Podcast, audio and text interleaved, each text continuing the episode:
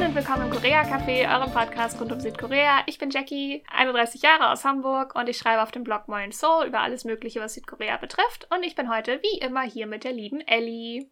Hi, ich bin die Ellie und ich für den Instagram-Account Discover Korea.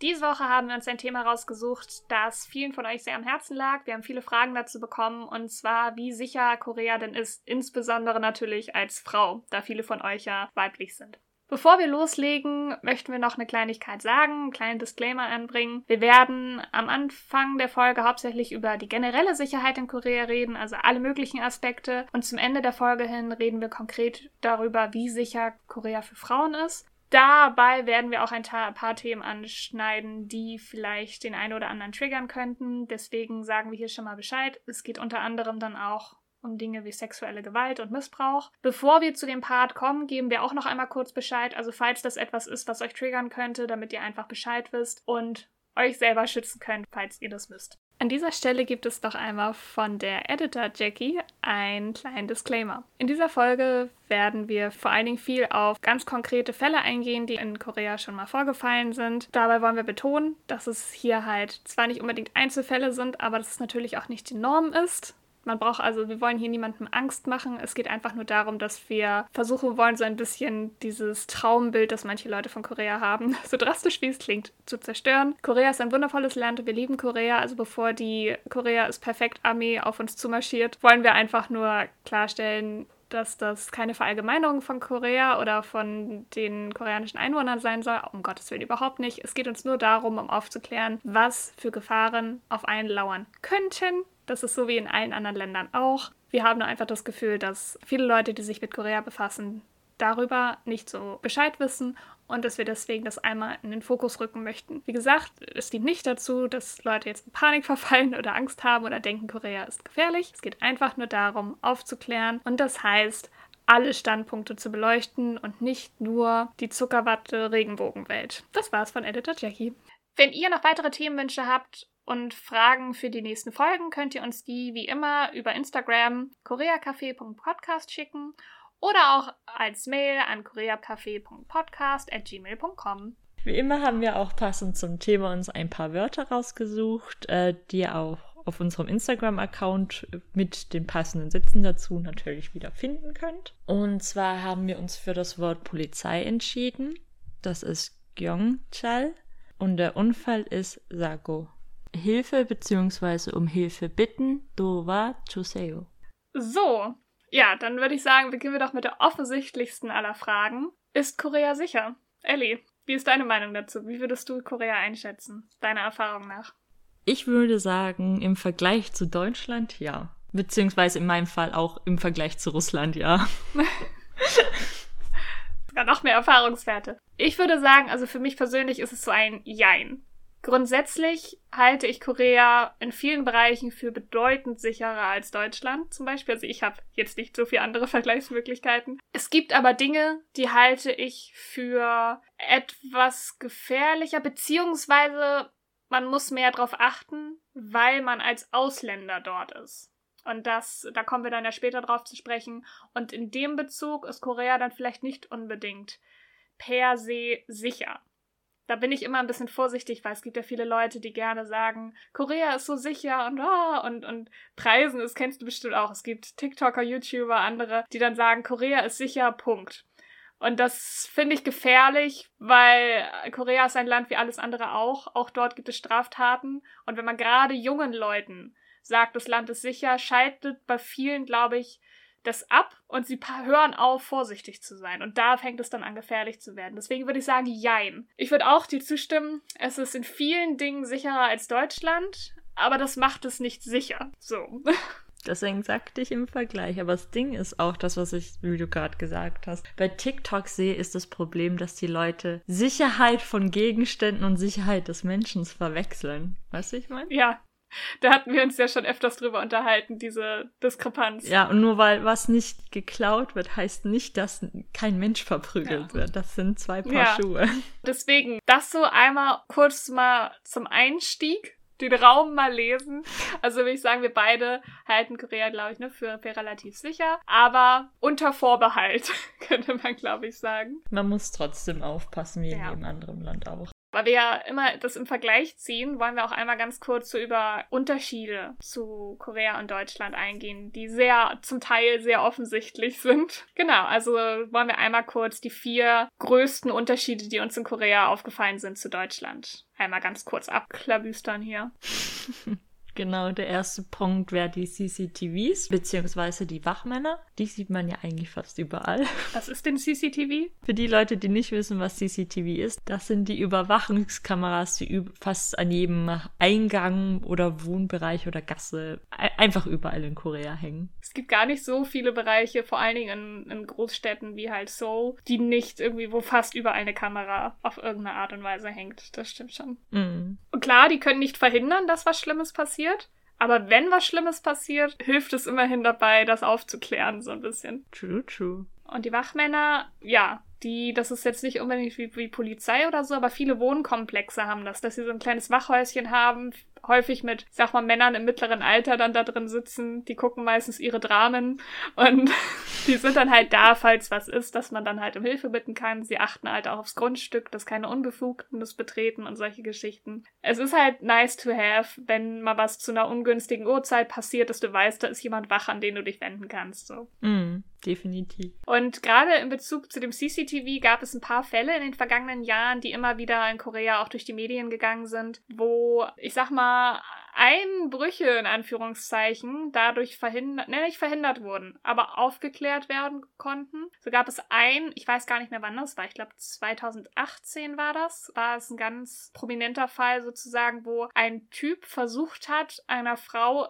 in ihr Apartment zu folgen. Er hat es Gott sei Dank nicht geschafft, aber dadurch, dass sie die Kamera hatte, konnte dieser Mann ausfindig gemacht werden und vor Gericht gezerrt werden. Die Artikel dazu können wir wie immer in den Show Notes einmal verlinken, dass ihr euch das einmal angucken könnt. Das ist tatsächlich gar nicht so selten, dass sowas passiert. Also es kommt schon mal vor. Also man muss schon aufpassen, wenn man halt sein Haus betritt. Der Fall ist dann leider tatsächlich nicht so gut ausgegangen. Er wurde zwar verurteilt, aber nicht für das, was er vorhatte. Weil seien wir mal ehrlich, er hat nicht vorgehabt, sie zu bestehlen.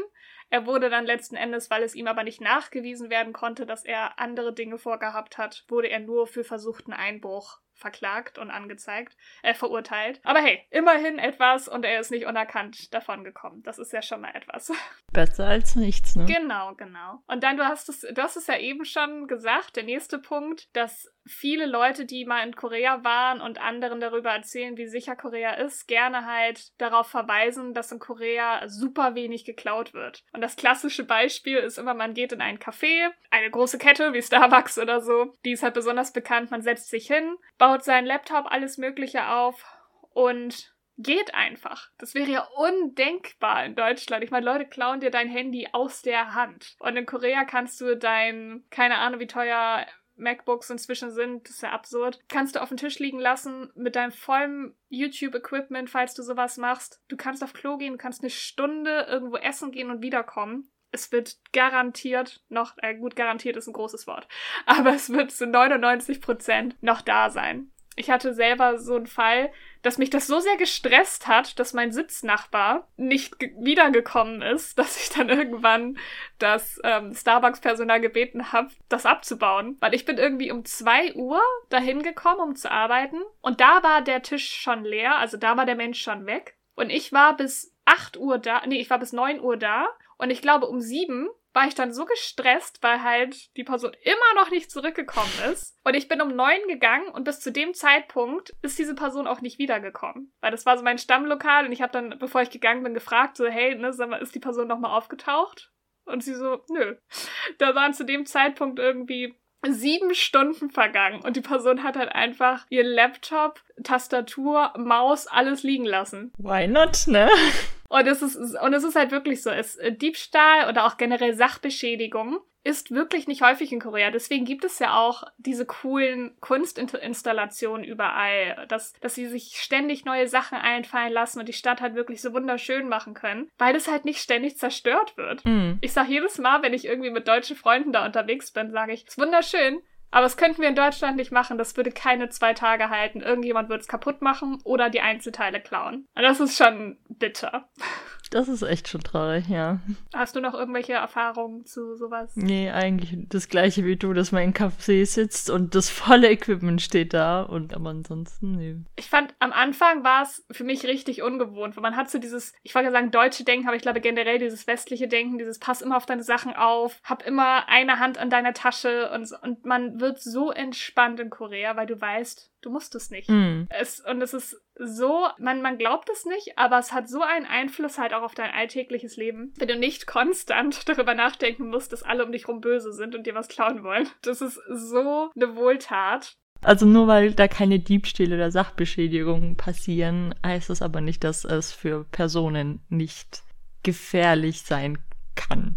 Ich glaube auch da, da, da werfen Leute zu schnell Sicherheit in einen Topf, wobei, wie du schon sagst, das Spektrum ist ja groß. Also nur weil etwas nicht geklaut wird, heißt nicht, dass meine körperliche Unversehrtheit gegeben ist. Das sind ja echt halt zwei verschiedene Paar Schuhe. Mm. Das ist ja das Hinterhältige. Du fühlst dich in Korea sicher. Es ist auch sicherer als in Deutschland, aber du wirst dir dann zu sicher und damit unvorsichtiger. Ja, das ist absolut wahr. Ich glaube, weil ich ähm, habe ja, während ich in Korea war, halt vielen Ausländern geholfen, in Korea Fuß zu fassen, so ein bisschen. Und ich glaube, ich habe dann immer, es gibt ja dieses Meme von diesem Typen, der vor so einer Wand steht mit diesen ganzen Fäden und der halt wie so ein Verrückter wirkt, der Leuten was erklären will. Und ich glaube, so klang ich dann immer, weil ich dann halt immer völlig Flower Power mäßig geredet habe und sobald es zum Thema Sicherheit ging, da habe ich, glaube ich, wie so eine Verrückte geklungen, so, fühl dich nicht zu sicher, fühl dich nicht zu sicher, pass bloß auf, was du Weil das halt wirklich, du hast halt total recht, man, man fühlt sich so sicher und man ist es, das ist ja das Fiese, man ist es in vielen Teilen ja auch, aber dadurch wird man dann unvorsichtig und dann merkt man, dass es aber trotzdem noch die normale Welt ist, wo es furchtbare Menschen gibt.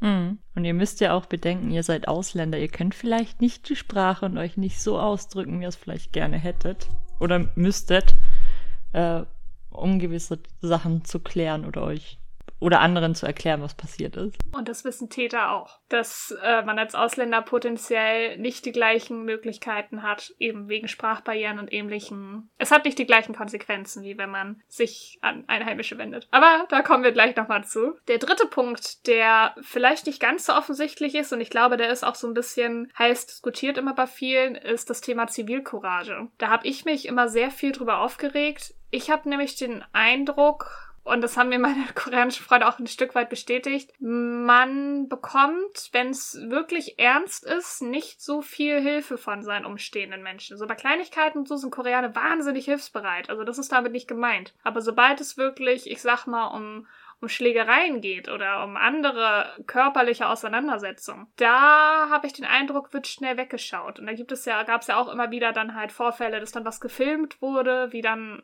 ein Mann zum Beispiel auf offener Straße seine Freundin geschlagen hat und hier und da. Und es ist keiner wirklich dazwischen gegangen. Und da haben Freunde mir erklärt, dass das daran liegt, dass das wohl in Korea möglich ist oder wohl öfters vorgekommen ist, dass wenn sie zum Beispiel einer Frau im Not geholfen haben, dass es dann irgendwie am Ende umgedreht wurde und der Helfer dann am Ende angezeigt wurde wegen irgendwelchen anderen Dingen und dass da die Leute halt keinen Bock drauf haben, was man natürlich ein Stück weit verstehen kann. Ich finde, es ist trotzdem die Pflicht eines jeden Menschen, anderen Menschen zu helfen, aber ich kann es irgendwie also ich würde es nicht machen, aber ich kann halt nachvollziehen, warum manche Leute vielleicht so denken und dann vielleicht nicht unbedingt einschreiten und dann halt nur filmen, in Anführungszeichen, damit halt wenigstens später ein Beweis entsteht, wobei ich das halt ein bisschen perfide finde.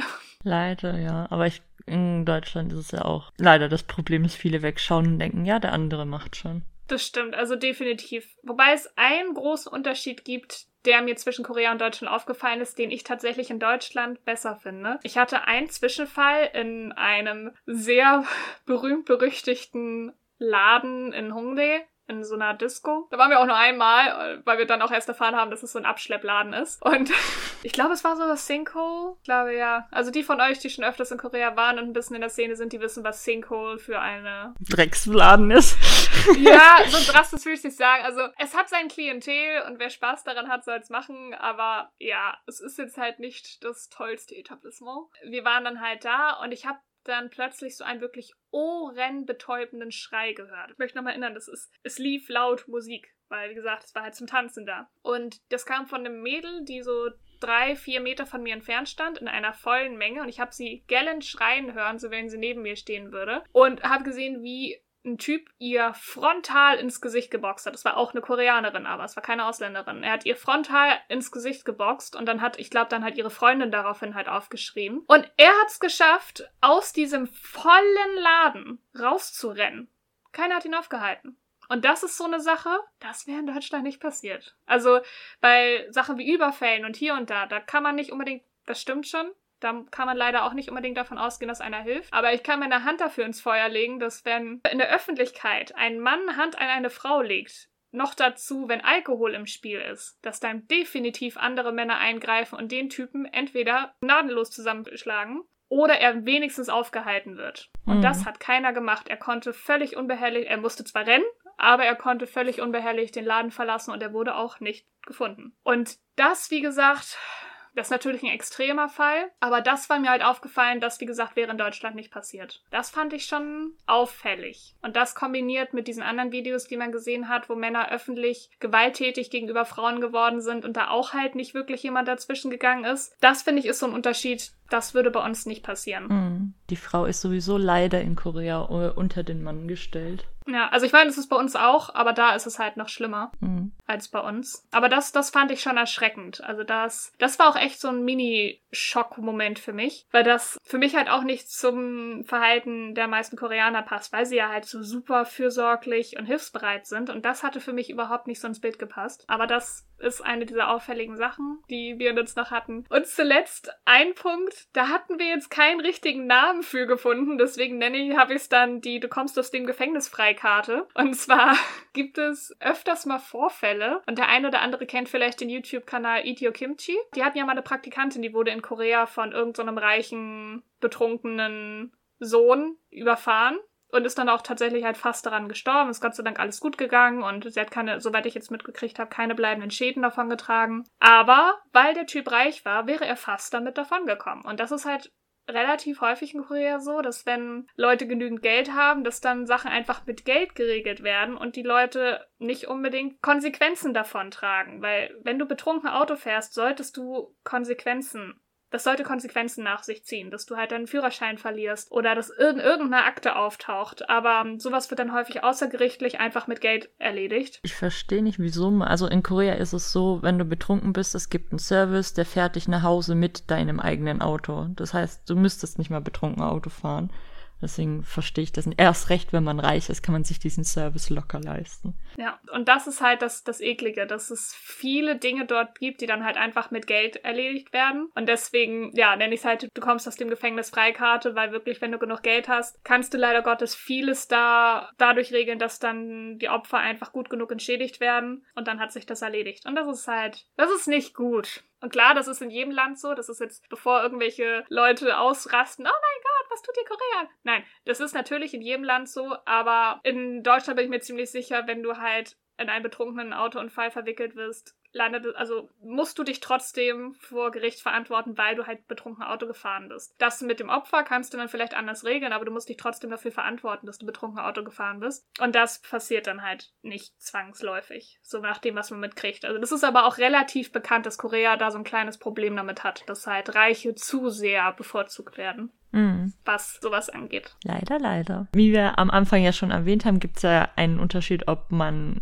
Koreanerin ist oder Koreaner oder ob man als Ausländer in Korea ist, weil es gibt, ich kann das Wort nicht aussprechen, aber es wird die Jackie sicher übernehmen. Xenophobie oder auch Fremdenfeindlichkeit. Genau. Man mag es kaum glauben, aber ja, Koreaner können fremdenfeindlich sein. Und das betrifft jetzt nicht nur die westlichen Länder, sondern auch unter den asiatischen Ländern an sich. Vor allem, was so Richtung Japan, China geht, sind sie schon sehr extrem, vor allem in letzter Zeit, finde ich.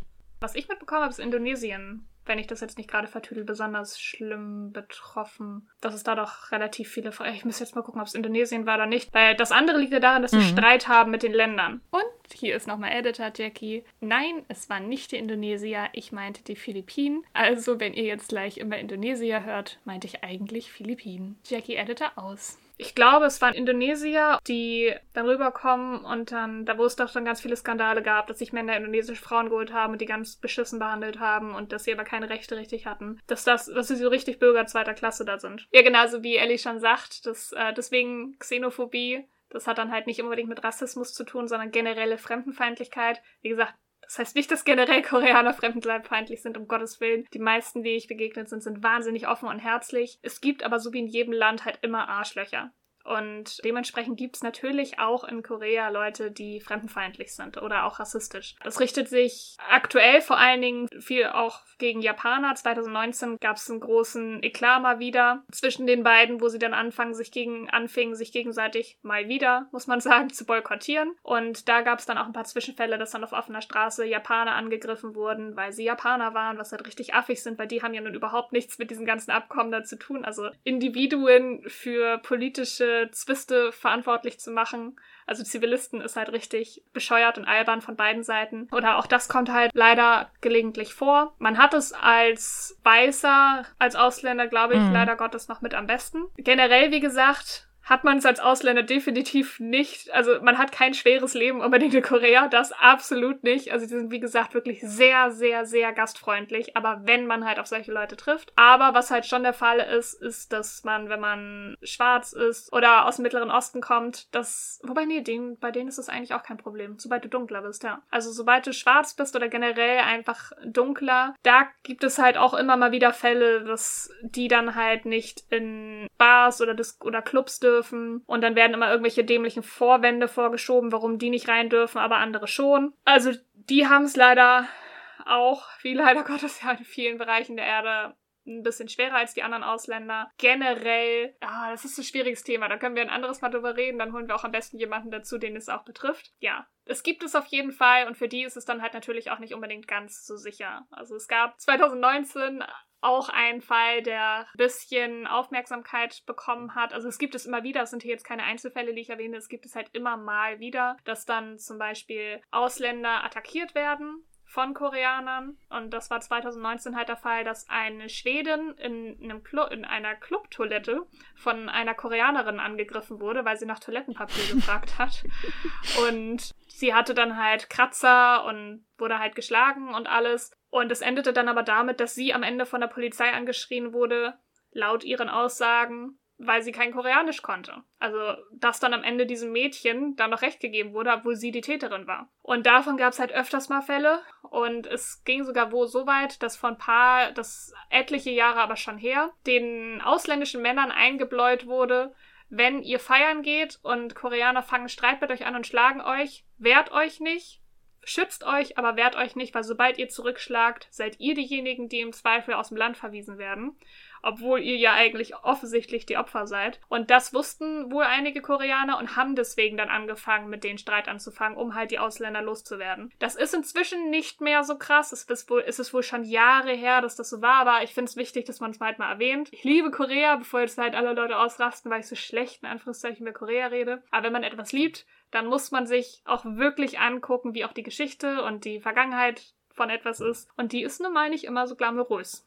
Da haben sich manche Leute in Korea nicht gerade mit rumbekleckert. Ja, also es gibt definitiv Diskriminierung in Korea und das hat dann natürlich auch Auswirkungen auf eure Sicherheit, weil sie halt eben wissen, das ist wie in jedem anderen Land auch. In Deutschland ist es leider Gottes ja auch so, wenn ein Deutscher und ein Ausländer in Streit geraten und die Polizei kommt, ist es leider nach wie vor noch so, dass tendenziell dem Deutschen geglaubt wird, den Ausländern nicht. Das ist halt in jedem, leider Gottes in fast jedem Land so und dementsprechend auch leider in Korea. Weil wir wollen euch ja mit Absicht die Illusion nehmen, dass ihr nicht weiterhin das äh, Roman romantisierte Bild von Korea habt, sondern halt wirklich das wahre Korea. Und das mag jetzt alles ein bisschen blöd klingen und so oder nicht so schön klingen, aber Korea ist trotzdem wirklich ein tolles Land. Es ist nur, wie gesagt, halt wichtig, dass man realistisch an die Sache rangeht und halt weiß, was, welche Seiten es nun mal, welche Seiten zu Korea halt auch gehören.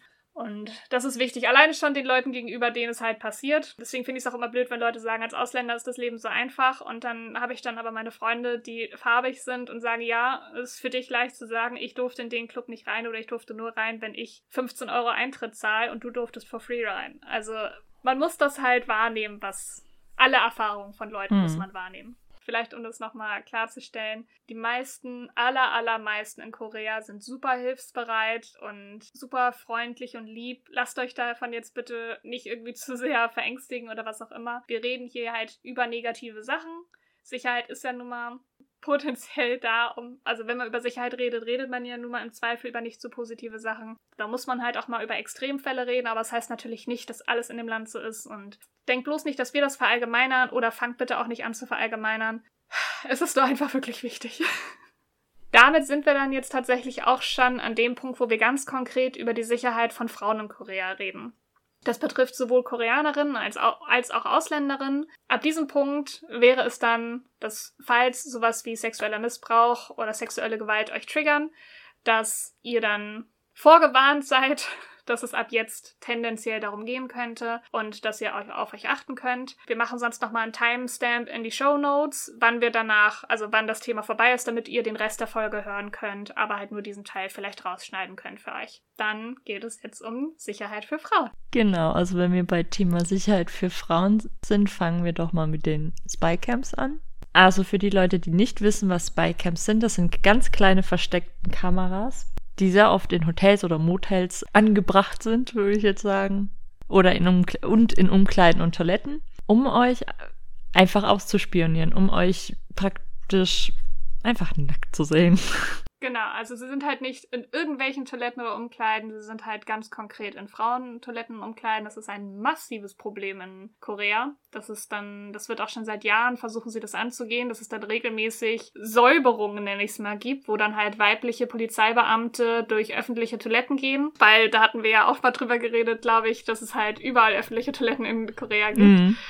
Ja, und die gehen dann regelmäßig durch diese Einrichtung und säubern dann halt wirklich die, die Kabinen und die Einrichtungen. Weil das Problem ist, man denkt halt immer, ah, ich gucke mich einmal um, dann werde ich es ja sehen. Ja, so funktionieren die nicht. Wir reden hier wirklich von winzig kleinen Kameras zum Teil, und die Beamtinnen gehen halt auch wirklich mit Spezialwerkzeug ran, um die ausfindig zu machen. Das sind leider Gottes, durch den Fortschritt der Technik ist es halt wirklich möglich, dass es winzige Kameras gibt. Deswegen kann es auch sein, dass wenn ihr auf öffentlichen Toiletten seid und zum Beispiel Schrauben oder so habt, dass da ganz oft Toilettenpapier reingestopft ist weil die Frauen dann halt versuchen wollen, das zu umgehen. Und auch viele öffentliche Toiletten sind deshalb wirklich aus Metall gemacht, mit so wenig Möglichkeit, irgendwo etwas reinzustecken oder reinzubohren, wie nur möglich. Nicht alle, aber viele ist mir aufgefallen, gerade so an den Hotspots. Es gibt auch eine Webseite, die kann ich auch mal in den Show Notes verlinken. Die zeigt an, wie häufig, wo Spycams gefunden wurden, damit man im Zweifel das halt vermeiden kann, diese Toiletten aufzusuchen. Das ist halt,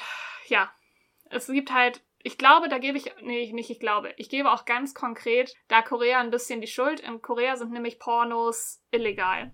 Du kannst mhm. in Korea keine Pornos gucken. Wenn du versuchst, auf irgendeine Seite zu gehen, kommst du nicht durch. Dann kommst du halt automatisch vor so eine, vor so eine Blockade und du musst dann im Zweifel eine VPN oder so benutzen, damit du sowas gucken kannst. Das, glaube ich, ist ein Problem, weil dadurch besorgen sich die Leute dann halt ihre Pornos auf illegalem Wege. Und sowas ist nie gut sowas endet dann halt in Spycams. Und natürlich nicht zwangsläufig, aber keiner kann mir erzählen, dass es da keinen Zusammenhang gibt. Also das glaube ich halt einfach nicht. Und dieses Videomaterial wird dann halt gesammelt und dann auf entsprechenden Webseiten dann verkauft. Ich muss tatsächlich gestehen, was die Umkleid äh, was die Toiletten angeht, bin ich tatsächlich schmerzbefreit, weil da sieht man ja in der Regel, aber ich denke, ja Gott, dann guck mir halt beim Kacken zu. Das ist also. ich würde es zwar jetzt auch gerne, nee, also von mir aus fände ich es zwar gut, wenn Leute das nicht täten, aber von all den Möglichkeiten ist das für mich noch das kleinste Übel dass jemand irgendwie mir beim Pinkeln zuguckt. Also das, ich bin ja weitestgehend trotzdem bekleidet, also da, das, da kann, das könnte ich jetzt noch verkraften. Diese Sache, wie du schon sagst, in Motels ist schon ein ganz anderer Schnack, weil das ist dann ja buchstäblich potenziell ein Porno. Wir haben da noch nicht im Podcast drüber geredet, aber die meisten Leute gehen in Motels, um Sex zu haben, weil viele noch zu Hause wohnen und man kann zu Hause dann nicht unbedingt Sex haben, weil in Korea die Wände super, super dünn sind. Und deswegen haben die meisten Leute oder viele Leute haben in Korea in Motels Sex. Und das heißt dann ja im Endeffekt, dass ja alle Aufnahmen, die dann da gemacht werden, potenziell Pornos sind. Und ich habe nichts, wie gesagt, gegen Sexwork und Pornos. Aber ich möchte schon entscheiden, ob ich in einem auftauche oder nicht. Was? Ja, Das verrückt. ist aber sehr viel verlangt, Jackie, ja? natürlich kann man das machen. Also ich mache es tatsächlich auch immer, wenn ich äh, in Airbnb oder in eine neue Wohnung ziehe in Korea oder halt in ein Motel gehe, dass ich wirklich erstmal trotzdem versuche, alles abzusuchen, weil es gibt auch Kameras, die nicht ganz so klein sind, die man halt finden kann. Aber ich weiß, dass wenn das wirklich jemand da bewusst macht, dass, dass ich es vielleicht potenziell trotzdem nicht finden können werde. Aber ich denke mir aber, vielleicht erschreckt es trotzdem diesen Menschen, wenn er sieht, mehr und mehr Leute suchen aber danach. Ich habe dann immer die Hoffnung, dass es dann vielleicht trotzdem immer, dass man es ihm versucht, wenigstens schwer zu machen. Mhm. Ja, ist auch für den Mindset ein bisschen gut, weil man weiß, okay, ich habe abgesucht und ich habe nichts gefunden. Auch wenn noch ja, was genau. da sein könnte, aber es ist für, für einen innerlich doch gut. Okay, ich habe geguckt, ich habe nichts gefunden. Genau, dass man halt wenigstens weiß, okay, ich habe ich es halt versucht so. Ne? Mhm. Das ist halt, wie gesagt, ein ganz, ganz großes Problem in Korea. Da gibt es auch etliche Artikel zu. Das findet ihr alles in den Show Notes. Also ich glaube, diese Folge werden die Show Notes relativ lang werden. Genau. Und zwar, das Thema Spycams ist an sich ne, eine widerliche Sache. Keiner möchte ähm, ungefragt in irgendwelchen auf irgendwelchen pornografischen Seiten landen. Und da handelt es sich aber halt meistens um Fremde, die halt willkürlich versuchen, Leute zu filmen. Es gibt aber noch eine andere Version davon und die finde ich richtig perfide und widerlich. Und zwar Revenge Porn heißt das. Das ist weltweit ein Problem, aber ich möchte es ganz konkret in Korea halt erwähnen, weil sie halt keinen Zugriff auf Pornos haben und dadurch das gefühlt leider häufiger passiert. Revenge Porn finde ich deshalb perfider, weil das von Menschen gemacht wird, die ihr kennt. Das heißt, euer Partner oder euer Ex-Partner oder Sexualpartner stellen dann heimlich ihren Laptop irgendwo hin, ihr Handy irgendwo hin oder nutzen wirklich sogar eine Spycam, um euch dann mit ihm beim Sex zu filmen und sagen euch nichts davon. Und das stellen sie dann auch online, machen ihr Geld damit und äh, oder haben es auch nur für sich, aber so oder so, ohne dass man es mit ihnen abspricht, geht es halt gar nicht. Und Revenge Porn ist eine ganz fiese Kate Kategorie, nenne ich es jetzt mal. Das ist dann häufig, wenn man sich von der Person trennt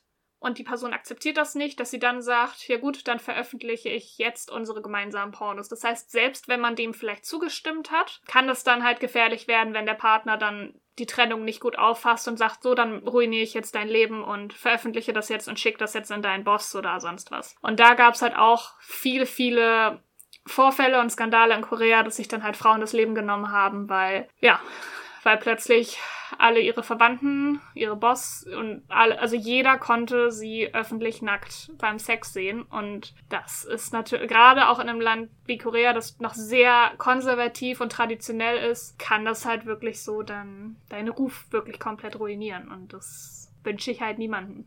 Mhm.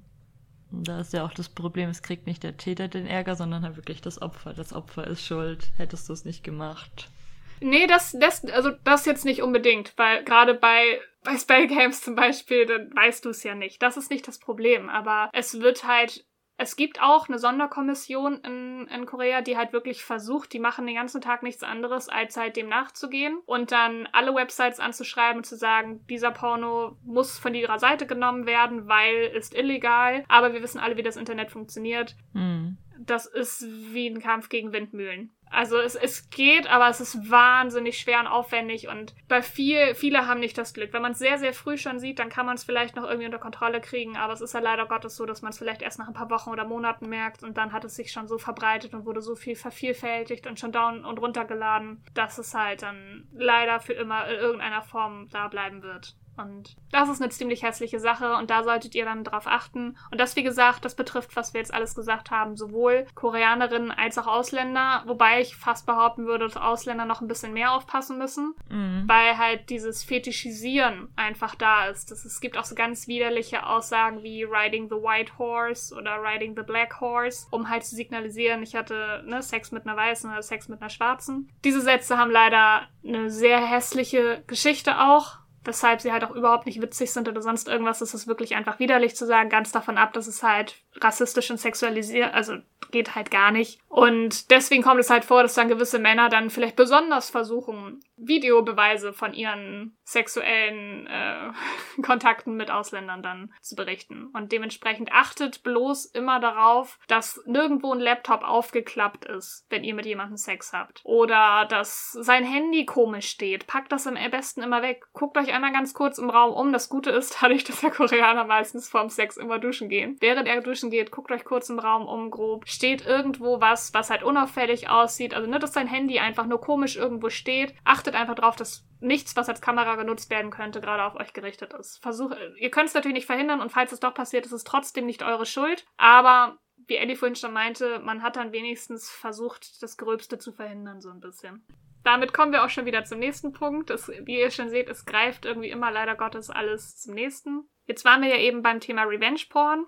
Da gab es einen großen, großen, oder gibt, muss man leider Gottes sagen, weil die Sache ist eigentlich noch nicht so richtig durch. Einen großen Skandal, der heißt der Nth Room Skandal, also N-Room Skandal. Da geht es um ein gewaltiges Netzwerk von Telegram-Gruppen, das über gewisse verschiedene Mechanismen es geschafft hat, Frauen zu sexuellen Sklaven zu machen. Und Frauen ist dabei eigentlich die falsche Bezeichnung, weil das jüngste Opfer, das bisher auswendig gemacht wurde, war elf Jahre alt. Und da werden die Mädchen und Frauen ausgetrickst, dass sie es fängt damit an, dass sie zum Beispiel ein Nacktfoto teilen oder etwas freizügigeres teilen. Und dann geht es los, dass sie dann erpresst werden und gesagt wird, ah, okay, wenn du jetzt nicht das und das machst, dann veröffentliche ich das. Also sehr ähnlich wie halt diese Revenge-Porn-Nummer. Und das steigert sich aber, es hört halt nie auf. Und dadurch, dass sie ja dann was Neues gemacht haben, wird dann das Neue genutzt, um ähm, sie zu erpressen. Und aus Scham gehen sie aber halt nicht zur Polizei oder sonst wo, weil sonst wird ja das Material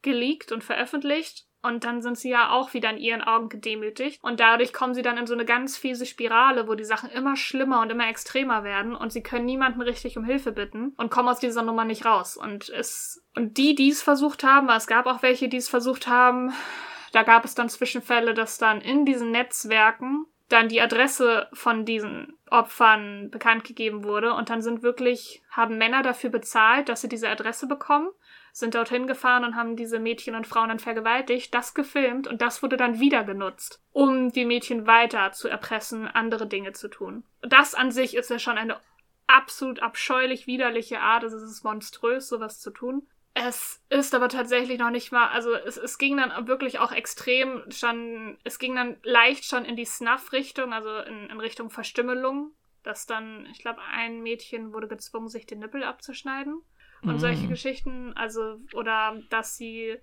sich Worte in die Haut ritzen mussten mit Scheren und Messern. Und also es ist richtig, es ist abgrundtief widerlich, was da passiert ist. Dieser Skandal wurde erstmalig 2019 von einem Team von Journalisten entdeckt, wurde dann relativ aber totgeschwiegen, wie es halt leider Gottes bei sowas dann häufig ist. Es hat dann ein bisschen mehr Fahrtwind gekriegt Ende 2019 ist es dann mehr publik geworden. Und als es dann richtig Fahrt aufgenommen hat, ist dann leider Gottes Corona losgegangen. Und Korea wurde dann weltweit dafür gefeiert, wie toll sie das alles handhaben. Und dadurch wurde völlig unter den Teppich gekehrt, dass sie gerade einen absolut widerlichen Skandal ungeahnter Ausmaße laufen haben. Denn wenn ich das jetzt sofern ich die Zahl jetzt nicht falsch in Erinnerung habe, reden wir davon, dass wirklich 100.000 oder mehr als 100.000 Nutzer diese Telegram-Gruppen besucht haben. Nur in Korea. Schon abartig das ist scheiße viel. Und die mussten Geld dafür bezahlen, dass sie in diese Telegram-Gruppen dürfen. Und dort haben sie dann halt die Videos bekommen und durften auch Anfragen stellen, was die armen ähm, Mädchen und Frauen tun mussten. Es haben sich mehrere Opfer umgebracht auch während der Zeit schon. Und dann gab es einen Nachrichtensender, ich glaube es war SBS, die haben etwas gemacht, was eigentlich illegal ist, aber wofür ich sie hart feier und sie haben meinen krassesten Respekt. Und zwar, als dieser Skandal Fahrt aufgenommen hat, haben sie das Foto des eines der Drahtzieher, der Hauptdrahtzieher veröffentlicht. Und das ist eigentlich illegal in Korea. Und da gab es einen riesen Aufschrei, wo sie gesagt haben, wie kann es sein, und dem stimme ich auch zu, wie kann es sein, dass der Täter mehr Diskretion und Respekt erfährt als die Opfer? Weil die Opfer sind in in, in bizarrsten Handlungen öffentlich bloßgestellt und der Täter soll dann so viel Respekt erfahren, dass er nur verpixelt gezeigt wird? Nein. Und da hat sich dann dieser Sender gesagt, dem stimmen wir zu. Und gerade wer so ein Monster ist, das ist auch kein Mensch mehr in meinen Augen, der hat so viel Respekt nicht verdient. Er wurde jetzt auch verurteilt zu, ich glaube, 40 Jahren, was in Korea wirklich viel ist, weil leider Gottes kriegt man in Korea für, ich glaube, mein letzter Stand war, außer es wurde jetzt überarbeitet, weil ich habe gehört, es sollte überarbeitet werden, kriegt man zum Beispiel für den Besitz von Kinderpornografie vielleicht ein Jahr Gefängnisstrafe. Das ist halt ein Witz. Von daher sind 40 Jahre schon wirklich für Korea eine krasse Strafe. Und ich habe jetzt auch letztens gelesen, aber ich habe da, ich habe die Zahl leider vergessen, dass er letztens nochmal für was zusätzlich verurteilt wurde und nochmal was draufgekriegt hat. Also im besten Fall wird dieser, dieses Subjekt niemals wieder einen freien Schritt tun. Hoffen wir es mal, vor allem für die Opfer, ne? Ja. Und im Zuge dessen, weil es wurde zeitweilig dann halt auch diskutiert, ist gesagt, also zeitweilig gab es dann auch eine Petition ans Blaue Haus, das ist das Weiße Haus in Korea sozusagen. Und da gab es eine Petition, die von, von Tausenden und Abertausenden von Leuten unterschrieben wurde wo gefordert wurde, dass die Namen der Nutzer öffentlich gemacht werden, weil die Leute halt gesagt haben, es sind so viele Menschen. Das heißt ja, dass wirklich ein großer Teil der koreanischen Gesellschaft das genutzt hat. Und viele Menschen haben halt gefordert, wir wollen wissen, ob unsere Männer, unsere Söhne, unsere Bosse, ob die Teil dieses monströsen, dieser monströsen Sache waren. Und ich finde den Gedanken eigentlich nicht schlecht. Also es sollte keine Lynchjustiz passieren, das ist klar oder Selbstjustiz soll nicht passieren. Aber es ist, glaube ich, ein bisschen wie so ein Krebsgeschwür. Du musst halt das gesamte beschädigte Material, sage ich mal, entfernen und dann halt in dem Fall einsperren. Und es bringt halt nichts, wenn jetzt der, der Drahtführer des Ganzen im Knast landet. Die anderen werden sich andere Räume jetzt einfach dafür nutzen. Mm. Das ist das Problem. Aber es war halt im Gespräch, diese Namen öffentlich zu machen und im Zuge dessen gab es dann auch ein, zwei Vorfälle, wo sich dann Männer umgebracht haben, weil sie Angst davor hatten, dass sie veröffentlicht wurden. Und da muss ich sagen, habe ich kein Mitleid mit. Also habe ich auch nicht. Also ganz ehrlich, das hättest du ja auch vorher überlegen können, bevor du in diese Räume gegangen bist oder dir sowas angeguckt hast. Also, genau. Und Geld vor allen Dingen dafür bezahlt hast. Und Geld bezahlt hast. Die Frauen sind mehr gestraft als du kleines Würstchen. Ja, deswegen. Also das ging dann nämlich auch kurz. Wie gesagt, packen wir alles unten in die Show Notes. Ja, das ist wirklich ein gewaltiger Skandal. Das ist auch der aktuellste sozusagen, der jetzt läuft. Da könnt ihr euch äh, gerne nochmal zu einlesen. Da gibt es viel zu. Ähm, auf Englisch leider aber nur. Äh, es ist eine wichtige Sache. Schon richtig abartig, ne? Ja. Ja. Ich mag mir das gar nicht weiter ausmalen. Der letzte Punkt ist etwas, was ich so tatsächlich in diesem Ausmaße tatsächlich nicht in Deutschland bisher erlebt habe, muss ich leider Gottes gestehen. Ähm, dann kommen wir zum Thema Date Rape. Für die Leute, die wie ich nachgoogeln mussten, was das ist. Date Rape sind praktisch Vergewaltigungen, die auf oder nach Dates passieren. Von daher passt auf, mit wem ihr auf Dates geht und wohin ihr mit diesem Date auch geht. Date Rape passiert in Korea leider häufiger, als man denkt. Das ist halt einfach ganz konkret der Begriff, um halt zu zeigen, dass es kein fremder Mensch ist, dass es nicht unbedingt, wobei aber auch nicht ausgeschlossen, aber nicht unbedingt der feste Partner ist, wobei das wie gesagt auch vorkommt. Es ist halt hauptsächlich auf den ersten paar Dates dann sozusagen, dass die Mädels oder Frauen in Bedrängnis geraten, sie fühlen sich, sie wegen sich halt in Sicherheit. Die Männer machen halt einfach weiter und hören nicht auf, sobald man halt sagt, man möchte dann nicht mehr. Aus Scham und all den üblichen Problemen, die halt überall dann halt immer entstehen, wird das sehr, sehr selten angezeigt und es gibt eine unfassbar hohe Dunkelziffer in Korea. Also da, wie gesagt, ich habe halt in Korea viel mit Ausländern gearbeitet und ich war wirklich schockiert einfach von wie vielen Frauen und Mädels ich Geschichten gehört habe, wie viele vergewaltigt wurden. That being said,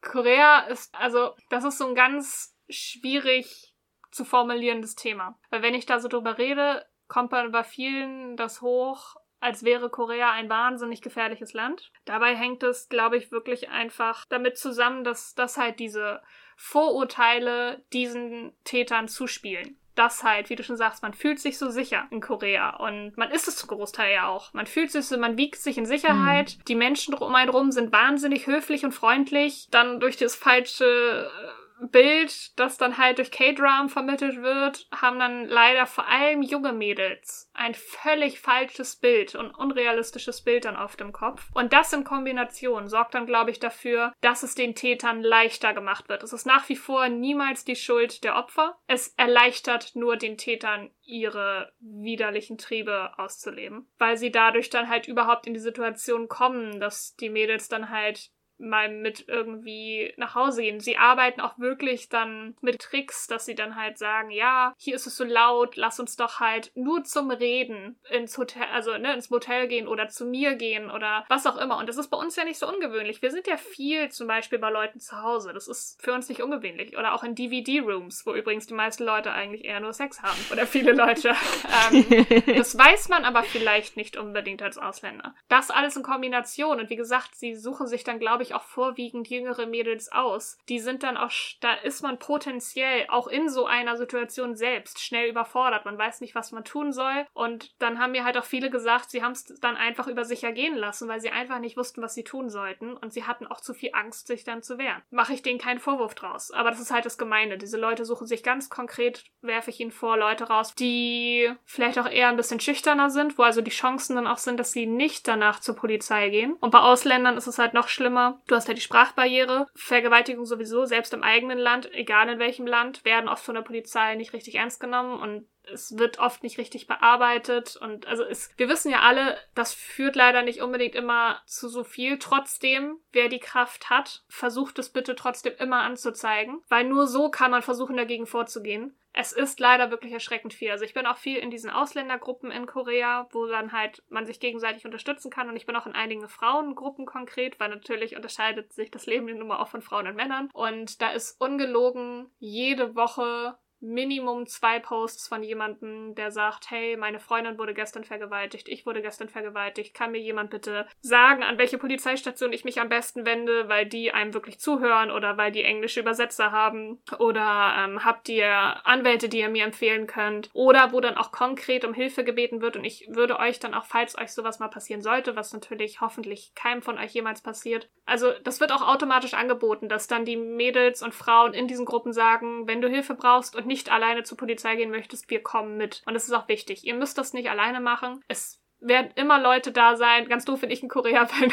ich mach das auch. Ihr werdet immer Leute finden, die für euch da sind, die euch den Rücken stärken. Ihr müsst es nicht alleine machen. Es ist aber nun mal leider Tatsache. Und wie gesagt, ich kenne viel zu viele Leute, denen das passiert ist. Mir ist es Gott sei Dank noch nicht passiert, aber auch ich bin tatsächlich in einer Situation schon mal gelandet. So auch jemandem wie mir ist das halt schon passiert. Dass ich dann halt in einer Situation war, ich glaube, mir wurde was in den Drink getan, weil ich am nächsten Morgen aufgewacht bin und einfach nicht wirklich weiß, was da viel passiert passiert ist und nur annehme, dass nichts passiert ist, weil ich von Freunden weiß, die schon mal dabei waren, als ich in Deutschland was in den Drink bekommen habe, dass ich mich immer noch sehr gut körperlich zur Wehr setzen konnte, nur dass ich geleilt habe, wie, wie bescheuert. Da hatte ich wirklich Glück, dass ähm, ich gute Freunde dabei hatte, die dann halt auf mich aufgepasst haben. Und deswegen bin ich mir sicher, dass mir in dem Moment nichts passiert ist, weil an meinem Körper auch keine Spuren waren, aber irgendwas nicht chorischeres ist da passiert. Dementsprechend, wie gesagt, ich habe einfach zu viele Stories gehört wir drehen uns jetzt, glaube ich, auch ein bisschen im Kreis. Es ist nur einfach, passt ein bisschen auf. Wie gesagt, es ist nie eure Schuld, aber lasst euch nicht von Männern einlullen. In Korea ist es nicht üblich, nach ein, zwei Dates mit jemandem nach Hause zu gehen. Jemand, der zu schnell zu touchy wird, wird es wahrscheinlich machen, weil ihr Ausländer seid, muss man ganz konkret sagen, weil zu Koreanerinnen sind die Männer viel, viel respektvoller. Und mhm. ähm, da ist es eigentlich nicht so üblich, dass man sich sofort ständig antatscht und hier und da, also selbst sowas wie Händchen halten, ist eigentlich vielleicht eher nach dem dritten, vierten Date oder so mal drin. Wenn überhaupt. Genau, also jemand, der zu schnell, zu körperlich mit euch wird, hat nichts zu heißen.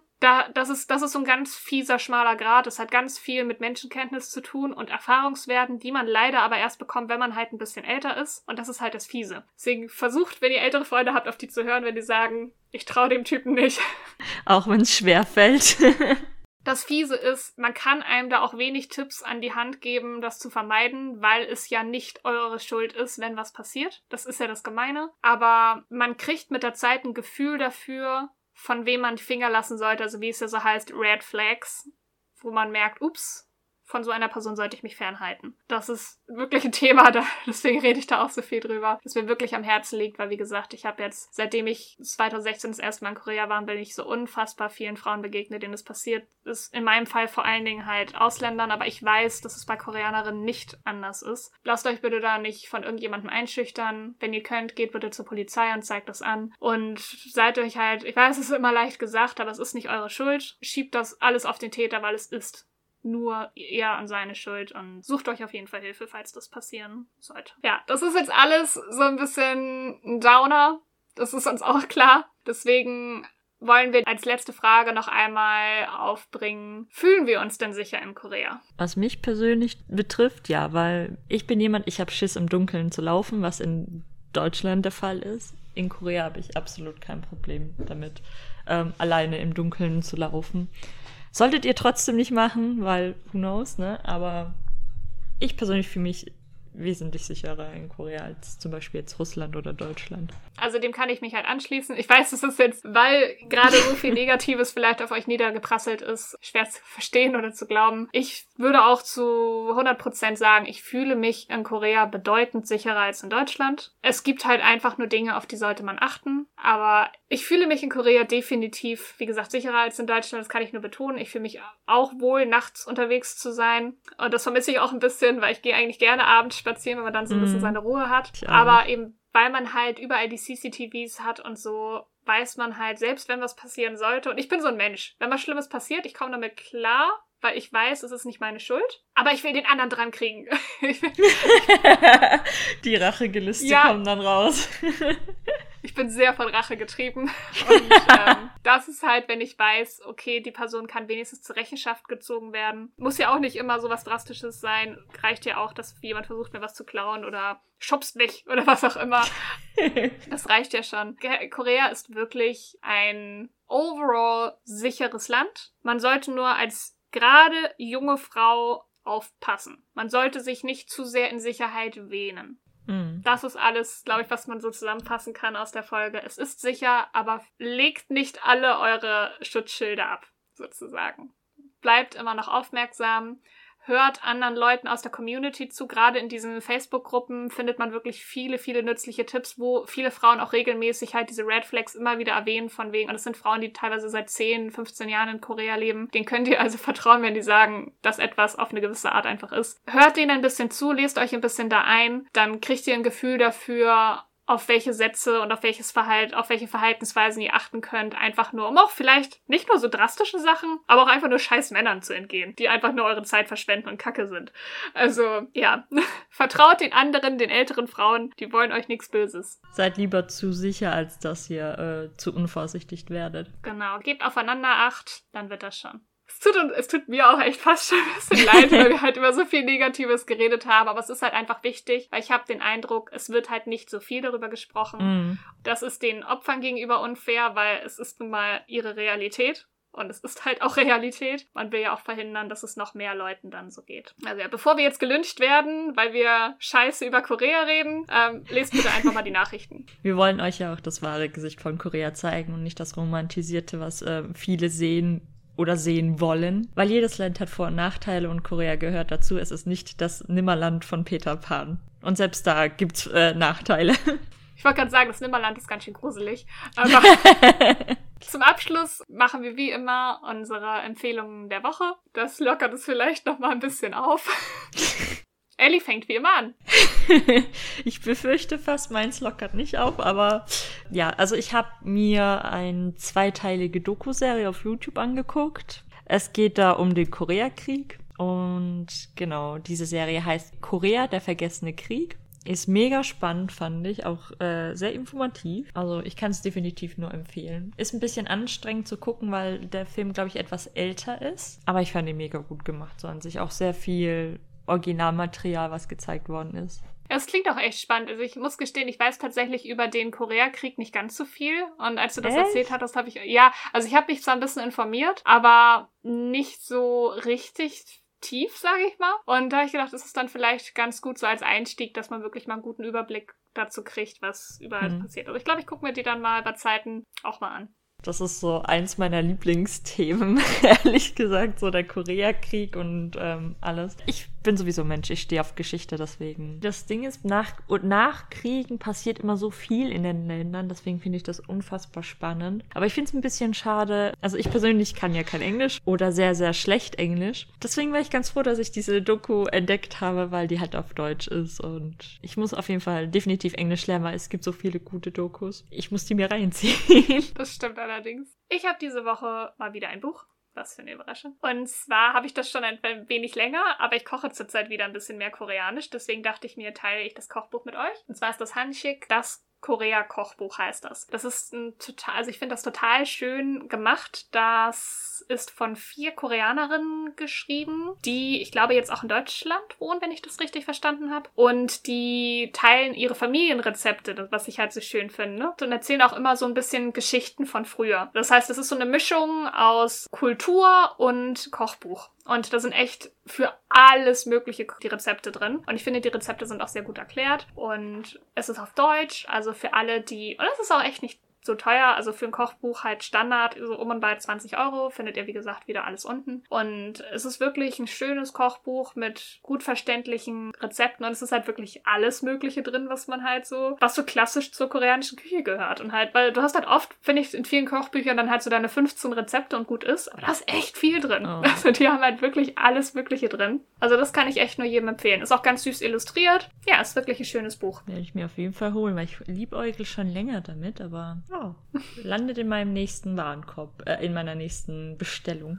Wir hoffen, euch hat die Folge trotzdem gefallen, auch wenn es jetzt vielleicht nicht so witzig oder ähm, locker war wie für sonst. Aber wir hoffen, es hat euch trotzdem gefallen und ihr konntet einiges für euch mitnehmen. Falls ihr selber vielleicht noch Tipps habt oder Erfahrungen, die ihr teilen möchtet oder gerne auch anonym, wie immer, ihr könnt uns immer gerne schreiben. Das könnt ihr uns über Instagram an koreacafé.podcast schicken oder auch per E-Mail, wenn es was längeres sein soll, unter koreacafé.podcast.gmail.com. Das war's für heute. Wir hören uns nächste Woche mit einem neuen Thema und bis dahin.